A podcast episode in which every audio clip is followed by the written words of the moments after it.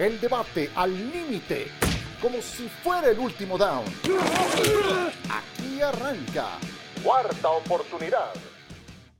Bienvenidos y muchas gracias por acompañarnos. Este es su podcast de fútbol americano favorito, consentido, predilecto cuarta oportunidad. Junto a Javier Trejogaray, a Miguel Pasquel y a Ramiro Pruneda, soy Sergio Dip. Muchas gracias por acompañarnos. Listos para platicar principalmente de la semana 3 de la NFL. Mi Javo, ¿cómo estás? Bienvenido también. Dallas recibiendo a Filadelfia el lunes por la noche. Hola Sergio, Michael, Ram, qué gusto saludarles. Sí, es uno de los partidos más atractivos de esta semana número 3 de la NFL, con todo lo que implica, ¿no? Son rivales divisionales. Permítanme poner este comparativo y perdón que me remita al fútbol eh, soccer, digamos. Cuando se habla de partidos de seis puntos, pues esto, esto equivaldría a algo así, al ser rivales de la misma división, dos equipos con cierta paridad, ¿no? Eh, eh, por, el tipo de, de, plantel. Me parece que es un partido que puede determinar incluso quién avanza y quién se quede en esa división, Sergio. Ok, hablando de fútbol, antes decían que Dallas era como el Cruz Azul de la NFL, pero el Cruz Azul ya fue campeón. Antivaquero, Miguel Pasquel. ¿Será que este es el año de los Cowboys, Maito? Abrazo. Compañeros, gusto en saludarlos. Sí, claro que va a ser el año, por supuesto que va a ser el año para ganar la división, para ganar la ah. división, o para poder ganar la división. No les va a alcanzar para más. Fíjate, Sergio, que me está gustando mucho lo que estoy viendo del equipo. La defensiva sí ha recibido puntos, especialmente la semana uno, pero la agresividad con la que están jugando me está gustando mucho. Sí creo, los veo mejor que Washington. Es pronto para dar un pronóstico quién va a ganar la división, pero lo que he visto hasta ahorita me gusta mucho Dallas, pero insisto, para ganar la división, aficionados de Cowboys, no se emocionen, no, va, no van a pasar el Super Bowl. Ok, pero Michael, viniendo de ti, de verdad, ok, es mucho decir que Dallas va a ganar la división, compadre. Ramiro, ¿qué piensas? Falta mucho, obviamente, pero sí son los Cowboys después de dos semanas los favoritos, digamos, Ramiro, el equipo a vencer en el este de la Nacional? No, no, no creo que sea. Y es justamente estaba oh. viendo los números de Filadelfia y para mí es algo bien importante y algo que vino a demostrar que la ofensiva de los vaqueros no es tan o no está en lo extraordinario que todos creemos por lo que le hizo a Tampa Bay, porque Tampa Bay hasta cierto punto sufrió hasta tres cuartos, después ya lo aseguró por la ofensiva que tiene, en contra de Atlanta. O sea, Tampa Bay se vio exhibido que la defensa de, para Tampa Bay. último segundo. Por eso, escucha, pero la defensiva de Tampa Bay no es lo que estábamos esperando. Lleva dos juegos que está recibiendo casi 30 puntos en cada uno de ellos, recibiendo. Entonces no te habla de una ofensiva que esté muy bien. Ahora, vino la misma ofensiva de los vaqueros en contra de la defensiva de los Chargers, que se supone que no está al nivel de la de Tampa Bay, y solamente le hace 20 puntos, falla muchas veces en zona roja a una defensiva que está medianamente bien. Pero en cambio, la defensiva de Filadelfia siento que está mucho mejor establecida. Me gusta lo que ha hecho los vaqueros a la defensa, pero es Justin Herbert. Apenas está en su segunda temporada, tres intercepciones, errores muy burdos dentro de la zona roja, donde solamente consiguieron tres puntos. Entonces creo que Filadelfia está mostrando mejores cosas que los vaqueros. Los vaqueros ahorita dependen un poquito más de la defensa que de la ofensiva. Y lo vimos, que ofensivamente no funcionaron en contra de los Chargers, que se supone que no es la misma defensa que, la del campeón. Yo creo que hay dos formas de verlo, compañeros. Y una de ellas es que jugaron de una manera ante Tampa Bay, donde podían aprovechar las debilidades del perímetro. Pero Atlanta también les hizo daño, o sea.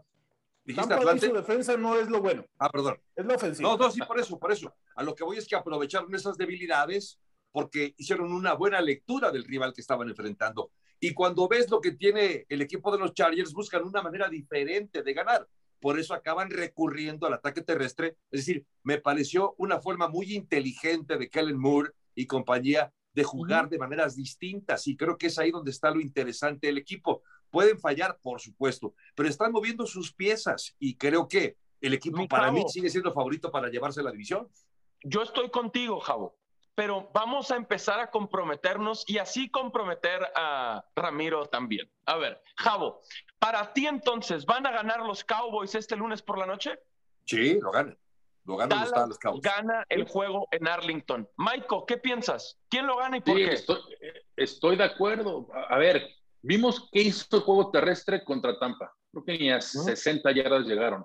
Vi el juego completo contra Los Ángeles. El juego terrestre fue el que dominó. Y ojo con Tony Pollard, ¿eh? porque Sí, donde, donde la estrategia de Dallas como es, sí que por el centro, por los tackles y Tony Pollard por las esquinas. Es lo que es, el, es el esquema que está jugando Dallas, la velocidad de Tony Pollard, que hasta el momento está siendo más productivo que sí. Entonces sí creo que Dallas en casa le- Michael, le va a pero las jugadas que a- estuvo a- hacia afuera a son- Filadelfia. fueron jugadas rotas de lo que pudo atacar No, Tony hombre, Pollard, no, Ram, atacó- ninguna jugada. Atacó los tackle, el- No, atacó no los fue tackle ninguna las jugada que rota. hacia la banda fueron Ram, jugadas del off tackle. no Sí, fue no tiene ni- la capacidad ni la velocidad, independientemente que haya perdido 10 libras para poderlo hacer. Y ahí es donde está el error en la estrategia. Sigue siendo eh, quien lleva el mayor peso, el mayor porcentaje de los acarreos, sí Elliott. Y Tony Pollard tiene dos temporadas mostrándote que es mucho mejor corredor que sí Elliott. Entonces, están buscando la forma, pero no le están atinando, porque sigue si- eh, teniendo sí Elliott un 65% de los acarreos y el 35% los tiene Pollard. No, no, no, resultados. a- a- Entonces, hablarás, de, la- habla- hablarás de la temporada pasada, pero si vimos este juego, sí ¿La que tuvo uno dos ac- o dos acarreos más que, que Pollard, no, no, es- no es 65 contra 35, y Tony. Pollard fue mucho más productivo. Hay que ver las Sí, yardas por acarreo. cuartos. Son, hay que ver las yardas por acarreo, son mucho mejor las de Pollard Claro. que las de Zeke, y no son ninguna jugada rota. Si ves el primer touchdown de Dallas, es una corrida exactamente por el lado derecho, afuera del tackle derecho y, y entra solito, nadie lo toca. No son entre jugadas Zach rotas, Martin, son jugadas bien diseñadas, y este aprovechando la habilidad y, y que tiene Tony Pollard. Que por cierto, si, si Sí. está disponible en su liga de fantasy, hay que tomarlo. ¿eh? Tómenlo.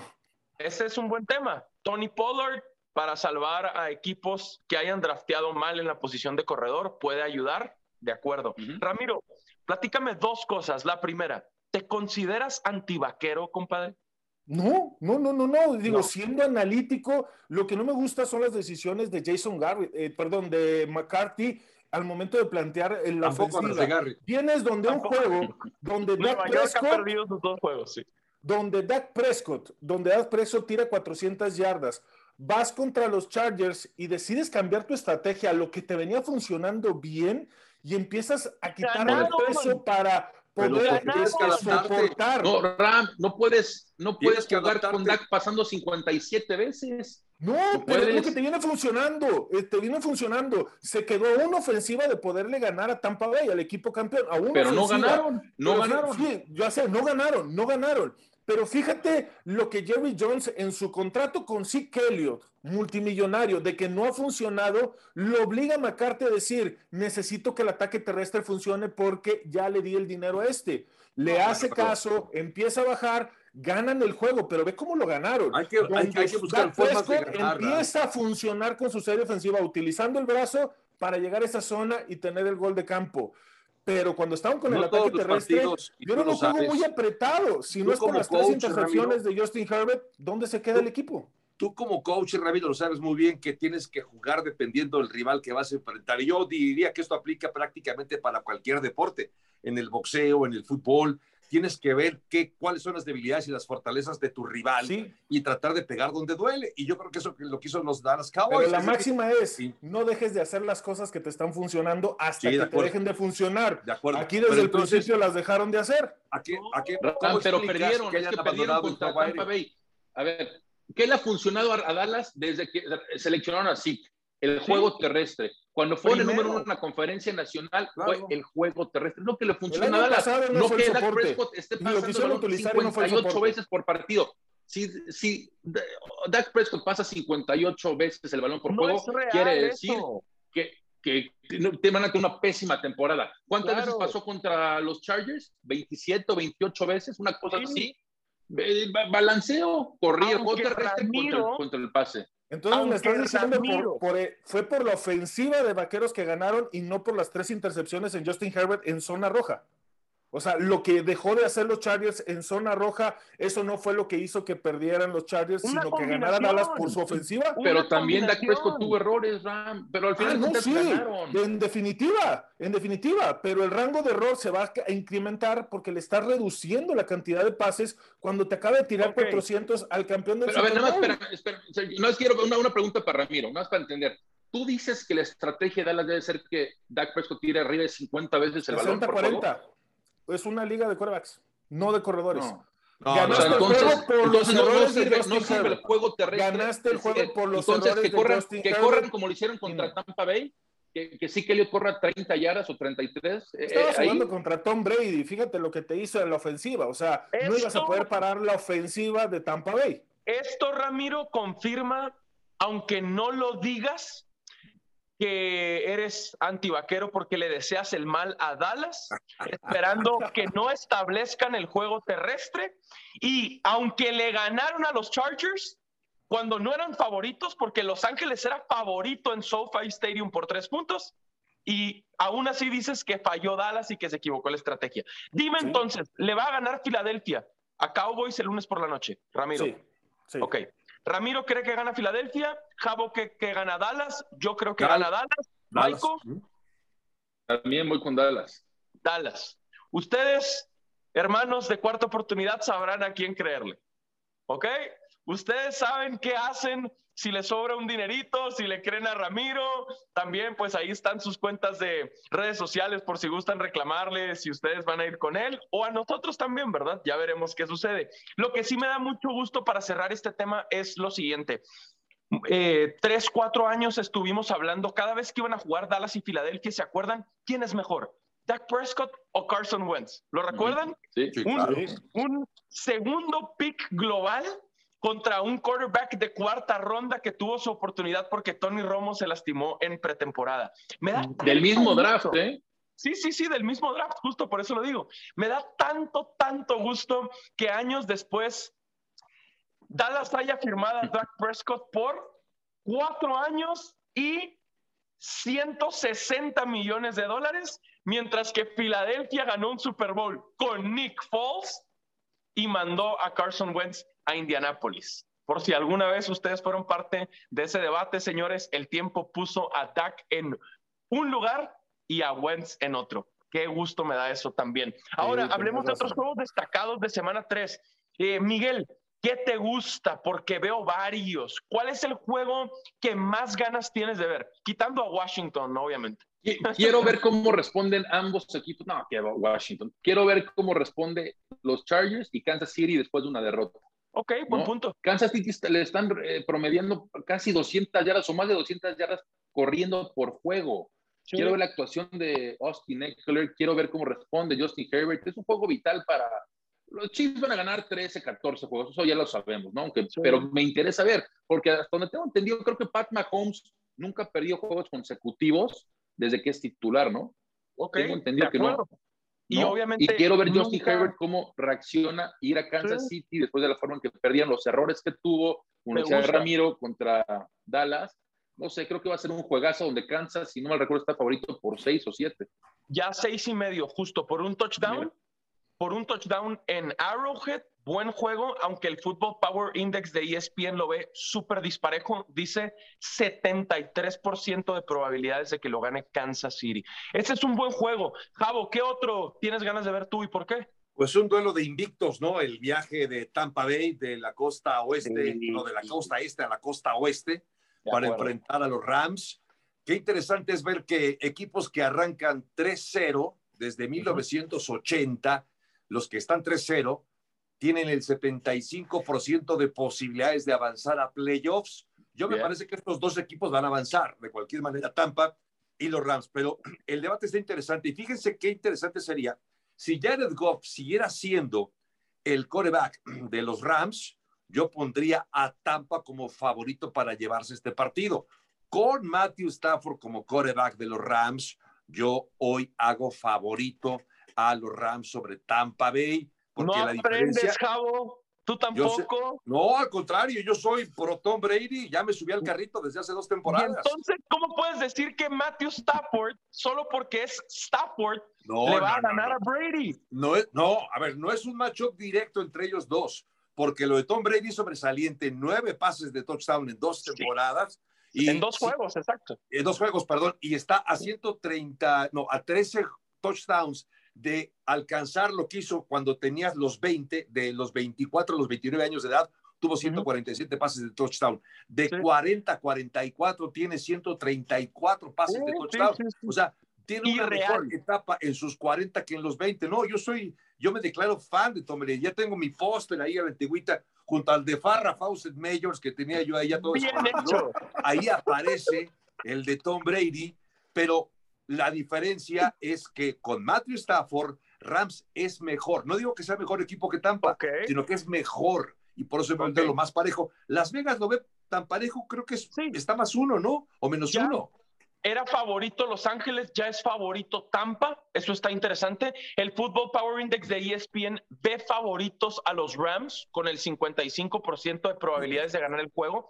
Entiendo, entiendo tu punto es en Los Ángeles el juego, el viaje que tienen que hacer desde la Florida hasta California. Entiendo eso, pero fíjate esto, Javo, qué interesante, porque no eres el único que ha hablado muy bien de Matthew Stafford en las últimas semanas, ¿ok? Todo el mundo está, no sé si maravillado, pero sí muy como contento, como que está de moda desearle el bien a Matthew Stafford en los Rams. ¿Se han dado cuenta? Como que, oye, qué interesante la combinación con Sean McVay. Como que los Rams están ahí con buenas energías de parte de la liga.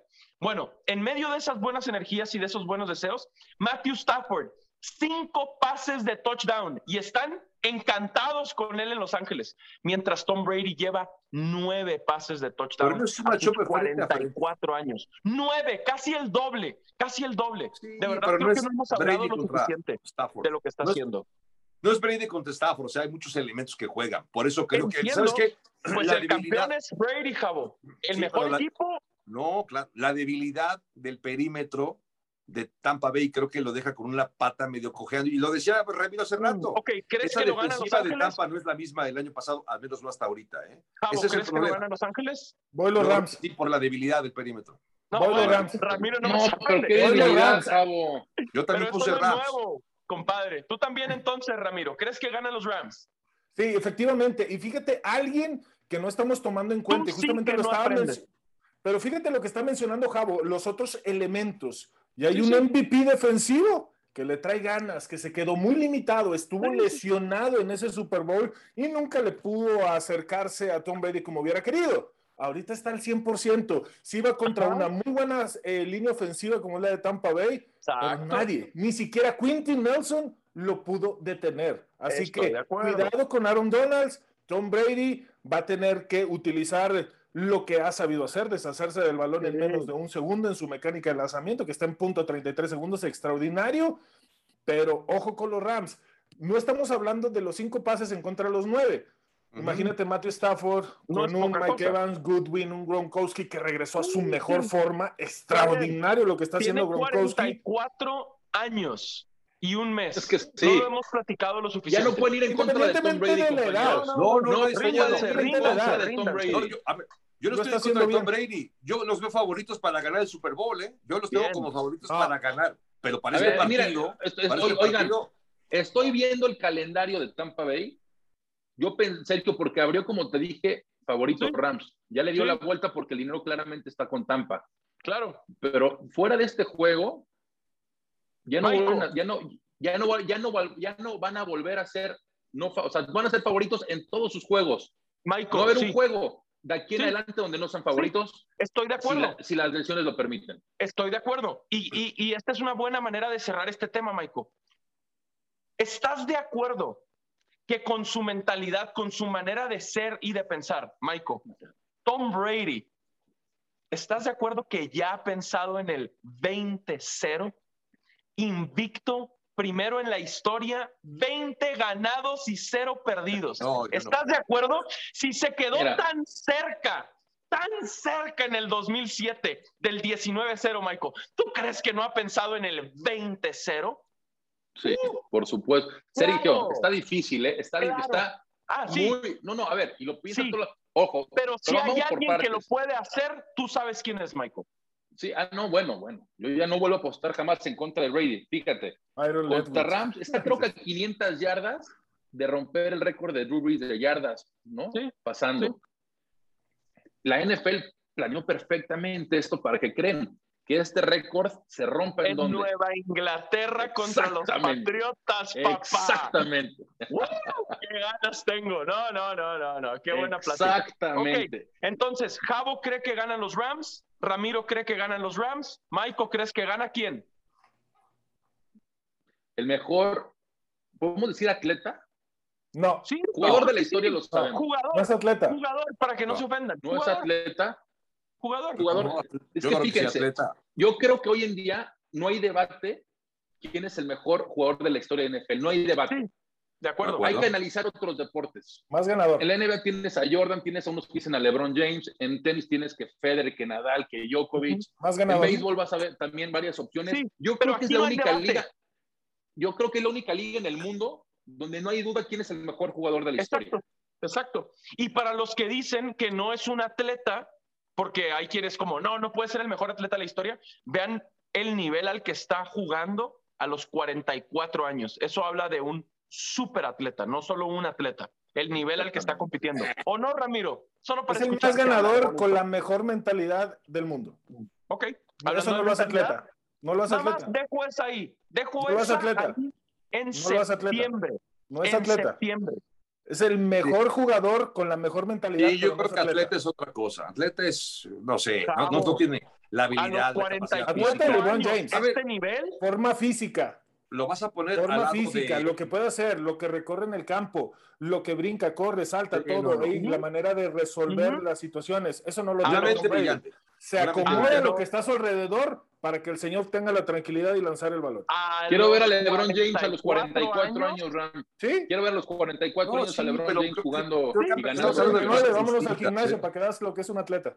Exacto. a los 44 años. Muy bien. Cerramos entonces con apuestas. Ya mencionábamos ahí algunas. Otro de los juegos atractivos puede ser una buena manera de cerrar este bloque. Green Bay en San Francisco. Eh, los Niners son favoritos por tres y medio ahora mismo. Eh, ¿Qué apostarías, Michael? La quincena. Es que, a ver, la muestra de lunes que vimos de Rogers es contra Detroit. Sí, Yo me voy a quedar con San Francisco, el debut en casa, eh, ese medio punto es el que me trae un poco, pero si tengo que apostar, iría con San Francisco. Sabemos que Rogers cuando juega contra los Niners, normalmente con equipo sano, porque la temporada pasada el equipo C de San Francisco, con equipo sano no le va bien. Creo que Kyle Shanahan sabe perfectamente cómo contener a, a Rogers. Me quedo con San Francisco. Los números de Rogers les parecieron extraordinarios después de lo que hizo en la semana número uno. No, los números de Rogers fueron tanto para decir, ya regresó a su nivel. No, por eso te estoy diciendo que apostaría a San Francisco. Contra Claro, no hay duda. Es que no hay duda. Es que San Francisco, me parece, en cuanto a defensiva, está mejor. Jimmy G sigue siendo el eslabón más débil de esa cadena, pero en general tiene un muy buen equipo San Francisco. Y con la exhibición, como decía Ram, ante Detroit, creo que no es una muestra como para que digas, ya está de vuelta, ahora sí Green Bay no, San Francisco favorito. Y por más de 17 puntos, ¿eh? Ok, los 49ers también son favoritos para ESPN con el 62% de probabilidades de ganar en la Bahía. Sunday Night Football, además, qué juegazo. Les tengo otro juego. Compadre. Sean Payton en contra de Bill Belichick. James Winston en contra de esa defensiva. Buen punto. Hay tres puntos lo que les están dando.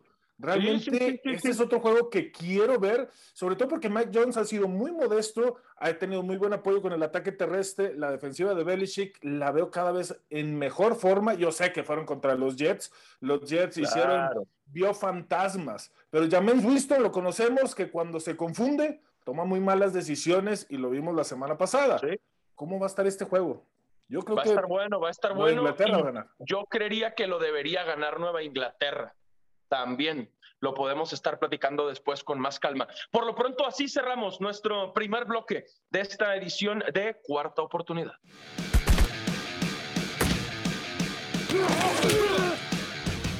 Gracias por continuar con nosotros en cuarta oportunidad. Justin Fields será el titular de Chicago en Cleveland. Por ahora no estará Andy Dalton y veremos si Fields puede aprovechar su oportunidad. Javo, ¿cómo te imaginas este juego para el novato en el que los Browns además son súper favoritos para ganar? Pues complicado porque además se enfrentan a una muy buena defensiva como la de Cleveland me parece que, entendiendo que está lesionado Andy Dalton, pero tienes a Nick Foles como una posibilidad. Y yo creo que estás apresurando a Justin Fields para que tome ese rol protagónico. Yo sí creo que Justin Fields puede ser el coreback del futuro de los Chicago Bears, pero me parece un riesgo que lo empieces a poner ya rápidamente contra la dura realidad que puede representar Cleveland. Creo que Cleveland es favorito, sí creo que es favorito, Justin Fields va a padecer, pero me gusta mucho Justin Fields, ¿eh? me gusta Justin Fields, creo que a diferencia del coreback anterior que habían tomado, Mitch Trubisky, nada que ver. Justin Fields es mucho mejor coreback que, que, Trubisky, pero yo lo llevaría de a poquito porque tampoco es que Chicago sea un equipo que pueda pelear por, por ganar la conferencia, como para que digas, vamos a meter toda la carne al asador. Creo que deberían llevar este proceso, pensar en reconstruir el equipo y que madure Justin Fields. Entiendo a lo que te refieres, pero se nos olvida a veces que Chicago estuvo en postemporada el año pasado. Ahí estuvieron los Bears con su récord de 8 y 8, se metieron y ellos quieren competir con Justin Fields. Y Javo dice que él todavía no lo hubiera puesto a jugar en Cleveland, Michael. Está bravo el juego contra esa defensiva. ¿Tú qué hubieras hecho? No, sí, porque ya jugó contra Cincinnati y claramente no le fue bien. Entonces, tuvo un pick six. No, pues yo, yo creo que todavía no está listo. Yo no, es que yo no lo hubiera puesto contra Cincinnati, yo, yo, yo hubiera puesto a Foles. Ya si lo pusiste, hay que dejarlo, ¿no? Darle, darle confianza, regresa al estado de Ohio, donde es un héroe, ¿no? Pero también Dwayne Haskins regresó el año pasado ahí con los Browns y así le fue de mal. Pero yo creo que Justin Fields necesita mucho tiempo, claramente no está listo. Y ya lo dijo Matt Nagy, una vez que Andy Dalton regrese, Andy Dalton va a ser el titular. Y a menos que Justin Fields nos sorprenda y gane los siguientes juegos, que dudo que yo, eso vaya a suceder. Pero hablando de este tema, Sergio, eh, lo hemos visto, ¿no? Los quarterbacks normalmente de Ohio State se les complica mucho la NFL por el sistema en que vienen jugando, digamos, fácil en colegial. Y por ahí en NFL se les complica mucho. Entonces, yo sí creo que si Justin Fields va a tener éxito, le va a llevar no una temporada, mínimo dos, y en dos años podemos empezar a ver resultados, ¿no? Pero sí lo dejo porque ya jugó la semana pasada. Ya. Ramiro, eh, es súper favorito Cleveland, deben ganar los Browns, ¿estás de acuerdo? Sí, en definitiva, no, no hay un punto de comparación, sobre todo la manera en que está jugando Cleveland defensivamente, la forma que ofensivamente están siendo muy agresivos. Lo de Justin Fields, como lo está diciendo Michael, y concuerdo completamente, el sistema de colegial del que viene tardan demasiado en adaptarse. Es por eso que eh, por ahí estaba escuchando en la mañana una declaración de Urban Meyer ya con Jacksonville, previa al juego que tuvieron esta semana número dos, dice, enfrentarse a cualquier equipo es como preparar en colegial un juego en contra de Alabama constantemente. Y esto se refiere mucho al sistema, a la filosofía que tiene Nick Saban de preparar a los muchachos, no solamente para ganar campeonatos, sino lo que viene para ellos en el futuro, preparar, profesionistas, ya jugadores de la NFL, toda esta filosofía. Y creo que Ohio State hace excelentes jugadores, pero en un sistema que se adapta. Entonces, le va a costar mucho trabajo a Justin Fields adaptarse. Lo que él creía que era velocidad, se quedó muy corto. Claro, de acuerdo. ¿Alguien tiene a Cleveland en el Super Bowl? No, todavía. Eh, no. No, yo sigo ganando la división. Yo sigo ganando la división, pero después de la actuación que he visto de, de Baltimore, sí. va, a estar, va a estar ahí entre Cleveland y Baltimore. Yo creo, en ese juego se define quién gana la división, ¿eh? Sí, de Cleveland y Baltimore. Oigan, este juego da siete puntos Cleveland, se me hace muy poco. Sí, yo también. Muy poco. De acuerdo. Los tomo y me imagino a Cleveland ganando por 10, 14, ¿de acuerdo? Pero hay algo raro, Sergio, hay algo raro en esa línea. Sí, entiendo. Está ahí, sí. Las Vegas no se equivoca, se ve muy obvio que se quedaron cortos, ¿no? Para pensar mal. Sí, te entiendo. Exacto, claro, porque o sea, si lo ves en papel, debe ganar por 14 puntos mínimo. Si vemos la actuación de Justin Fields, hay algo ahí que no me, que no me convence mucho. Está raro, aunque Cleveland, por ejemplo, también era favorito por casi dos touchdowns y no pudo cubrir contra Houston la semana pasada. Pero sí, sí te entiendo, sí te entiendo. Pero no tenían coreback novato enfrente, ¿no? Compitieron, pero perdieron en Kansas City en semana uno. ¿Qué otra apuesta has visto por ahí, Michael, que te guste? Fíjate, les va a sorprender esta, ojo, ¿eh? Parecía lo que acabamos de platicar. Arizona, Jacksonville. Arizona da siete puntos y medio. Está muy bajo también, ¿no? Me gusta Jacksonville, créanmelo. esa va a ser, esa va a ser la apuesta, la apuesta de la semana, créanmelo. ¿Con qué defensa? y medio, ¿eh? Pero ¿qué, has defensa? de Jacksonville? Son un desastre ahorita. Es un desastre, Sergio, pero va a ganar, no, no, o sea, va a cubrir la línea de Jacksonville. Esta apuesta de la semana. ¿Lo por menos de siete? Perder por menos de un touchdown en la Florida. no, o, por siete. Por siete puntos puede ganar. Ese medio punto es la diferencia. Está en siete y medio. Ok, Javo, ¿qué has visto? ¿Qué te gusta? ¿Sabes cuál me gusta? Eh, Bengals contra Pittsburgh, porque hasta donde yo vi, la última vez que vi era favorito por cuatro puntos Pittsburgh. Sí, pero ahorita estoy viendo Pittsburgh menos tres. Está buena, ¿eh? Sí, entiendo. Porque en el caso de Bengals, es una de. A ver, estos, estos partidos son de una gran rivalidad. Hay mucho en juego, pueden ser partidos muy violentos. Y recordemos, no sabemos todavía si Big Ben va a jugar o no, aparentemente va a jugar, pero en qué nivel va a estar Big Ben para jugar este partido. Así que se va a ver acosado constantemente por esa defensiva. Yo creo que Bengals no descartemos para que se lleve la victoria ante Pittsburgh. Creo que puede pagar bien si vas contra, eh, pagando a favor, digo, apostando a favor de Cincinnati para ganar este partido. Claro, depende si está Big Ben o si no está, pero aunque esté, ¿qué tan al 100? Bueno, yo, yo creo que nunca va a estar al 100% a Big Ben, pero a un 80%, si está, cuidado, porque va a ser constantemente acosado por la defensiva de Cincinnati. ¿tú dices que hay que apostarle a Cincinnati con línea o a ganar el juego? A ganar el juego. A ah, ganar pues, está bien el momio, ese, es buen punto, ha de estar más 150, más 200, hay que checar ese momio. Interesante dato. menos 3 Pittsburgh. Ramiro, ¿qué te gusta, compadre, y por qué? Sería creo que la peor apuesta porque eh, hay 1.5 puntos los que están dando Seattle en Minnesota. Seattle yo creo que va a ganar este encuentro. La forma en que perdió con Tennessee, bueno, debieron haber perdido por el error arbitral porque debió haber sido Septi, aunque después el fútbol corrigió ese error y con el gol de campo y la manera en que Kirk Cousins sigue cayéndose, encuentra las mil y una formas de perder juegos donde empieza a funcionar el equipo y no logra resolver. Pero jugó muy bien Cousins el domingo. Sí, pero no logró hacer lo que tenía que hacer en el último cuarto y fue una guerra de goles de campo de intentos de ah, gol bueno, pero no fue su culpa. oye, cuando arriba de 300 yardas, hizo. arriba de 300 yardas, tres touchdowns, pone el equipo momento un gol de campo de 40 yardas. No, pero te voy a decir por qué Kirk Cousins no funcionó. ¿Recuerdas la jugada al final del tercer cuarto donde Dalvin Cook le pegan en el tobillo y se resiente un poquito? A partir de ahí le bajan un poquito los acarreos a Dalvin Cook. Matis no logra ser el corredor que necesitaba Minnesota y le dicen a Kirk Cousins, ten, resuelve. Nada más llegaban a la yarda 40, a la yarda 30 y ya no podían resolver. Dalvin Cook no estaba al 100%. Es por eso que te digo, Dalvin Cook se resiente un poquito, no está al 100% físicamente, le dan el juego a Kirk Cousins y pierden el partido. No lograron sacarlo. Kirk Cousins no juega cuando tiene el apoyo, pero cuando él tiene que tomar la responsabilidad, no.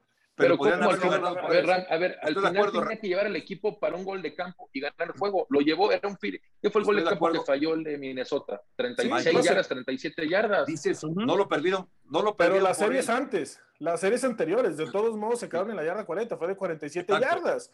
No lo perdieron. No, no le des la responsabilidad a otro jugador de ganar tu juego. No le des. Esa es una máxima en el fútbol. No esperes a que el otro tenga que hacer por ti ponle en la zona de anotación, llévalo hasta allá. Pero necesitas que Por eso Tom Brady no ganó el Super Bowl, lo ganó Adam Vinatieri. Dices, no fue dices que no, no, lo, no lo perdieron por él, pero él pudo haberlo ganado y no pudo. Es decir, puedes haber puesto 400 yardas, tres pases. Es la, es la mejor manera de lavarse las manos para Cousins. Yo te dejé el balón ahí. No, no, no, no, no, pero ¿sabes qué, Mike? Grande es que no tuvo una buena actuación. 300 yardas, cero touchdowns, no, tres, perdón, yo creo que, gana el juego. Quiere redondear una buena actuación, gana el juego. Claro, Estaba en puedes tener 400 yardas por aire, cinco pases de touchdown, pero si tienes la oportunidad de conseguir el sexto y no lo consigues, Entonces de nada sirvieron los otros cinco pases de touchdown. O sea, es lo que me, es lo que me estaban diciendo de Dak Prescott, entonces con Kirk Cousins no. Es lo que Ah, tú estás es que diciendo, como que Dak Dak Prescott Prescott tuvo una tuvo buena actuación, 400 pero yardas, perdió. pero no perdió el juego, por eso No, se van al no, ataque no. terrestre. Para mí, compañeros, está mal, está mal visto porque yo tienes que juegas al gol de campo, no juegas al touchdown cuando vas perdiendo por un punto o por dos. Pero Es que jugar a ganar. No nomás a Ah, llegar a la, a- a la zona de gol. Te- Tiempo tenías en el reloj. Tiempo tenías en el reloj. No lo supe Ram, era una. ¿qué Dos de pases de incompletos. campo de menos de 40 yardas. Juega ¿Qué a ganar el juego. Juega a ganar el juego. Pregúntale a, bien. a Mike McCarthy si quería acercarse más. Entonces, Kirk Cousins no fue una buena actuación. Tenemos que cambiar de estrategia porque perdieron el juego. Porque eso fue lo que dijeron de Dak Prescott, por eso tuvieron el ataque terrestre. No, No, pero lo de eso Prescott, me lo no, dijiste de Dak no, Prescott. No puedes esperar que Me lo dijiste. 60 veces Tienes que partido. aprender a saber contra quién juegas. Tuviste 400 yardas, pero perdiste el juego. Cambia tu estrategia y vete al ataque terrestre. Bueno, Perdiste a ver, el nada más juego. Kirk Cousins es malo. Ram, no va a funcionar. Pregunta. Los números de Cousins fueron arriba de 300 yardas, 3 touchdowns y 0 intercepciones. ¿Para ti tuvo una mala actuación? no, no es Perdió el mala, juego. Perdió el no es juego. mala, pero Perdió no el pudo juego. hacer, no pudo conseguir la jugada grande. No me interesa ¿Es buena las 300 actuación de yardas. Cousins Perdió o el no? juego. Perdió el juego. ¿Es buena actuación o no? Perdió el juego. Para el contrato No, ¿Cómo sí, sí, perdió el no. juego?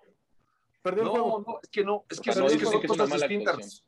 Son distintas. No, o sea, es que yo estoy hablando del equipo. Para mí, Kirk Cousins no va separado del equipo. Perdió el juego. Fue lo que me dijeron de Dallas. Tuvieron que cambiar Claro. estrategia porque Dak No. Prescott lanzando 400 yardas no te va a ganar juegos. Lo que No, no te tú lo Entonces, dijiste. Olvidémonos de la buena actuación de Dak Prescott porque perdió el juego. No, Pero ahora que lanzó 200 yardas, entonces sí fue una buena actuación porque ganó el juego, porque el ataque terrestre lo soportó. Eso fue lo que me dijeron. Sí, claro, y, así va a ser. tengo que Y esa es la fórmula de Dallas. No me interesa si fue buena, perdió el juego. Tienen que cambiar. No Bueno, me interesa que lance ti. 300 yardas, tres pases, Para perdió ti. el juego. Para ti, resultadista, acuérdate quién es el quarterback que más veces ha ganado en la Es historia y que tiene más Es campeonatos que Es todos los equipos de la liga. Es ¿ok? el más ganador. Pero Sí, tú es sigue el más ganador. apostando por Patrick Mahomes. Está bien, compadre, no Sí. pasa nada. Hablando Sí. de resultados, tu super Patrick Mahomes perdió el último Super Bowl haciendo nueve ahorita no es tan bueno puntitos. como Tom Brady. Nueve. No es tan ¿Sí te bueno acuerdas? como Tom Brady. No es tan bueno como Tom Brady. puntitos. Para No ti que te bueno gustan los Brady. resultados, compadre. Perfecto. Me encanta que lo digas. Me encanta que lo hayas dejado así de claro de perdió el juego, perdió el juego, perdió el juego. Patrick Mahomes también perdió el juego. No es tan bueno como Tom Brady ahorita. también este domingo perdió el juego contra Baltimore. Qué buena plática. Sí. Señores, Ramiro Pruneda, Miguel Pasquel, Javier Trejogaray.